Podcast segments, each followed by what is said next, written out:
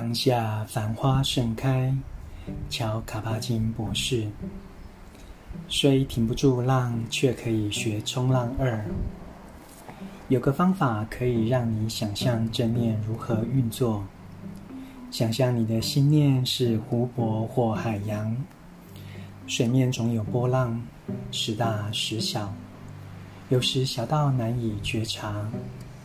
波浪是因风搅动而起，风来了又去，有不同方向与不同强度。就像我们生命中的压力与变化，卷起内心的波涛。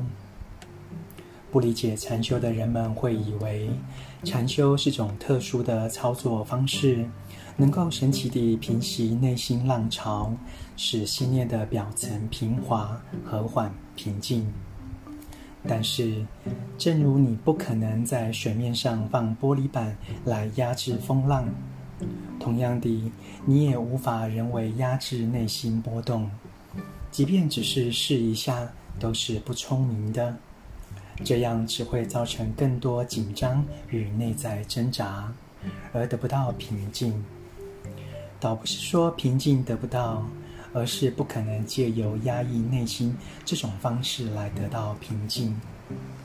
你可以在禅修中找到庇护。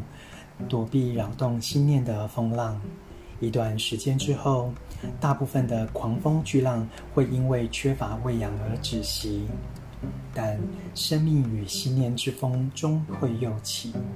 让我们尽力而为吧。禅修正是去了解这整个过程，以及如何处理它。我看过一幅海报，精确地捕捉到修习正念的真正精神。在一个夏威夷海滩，年逾七旬的瑜伽大师沙吉难陀，蓄着全白的胡须，穿着飘逸的长袍，站在冲浪板上冲浪。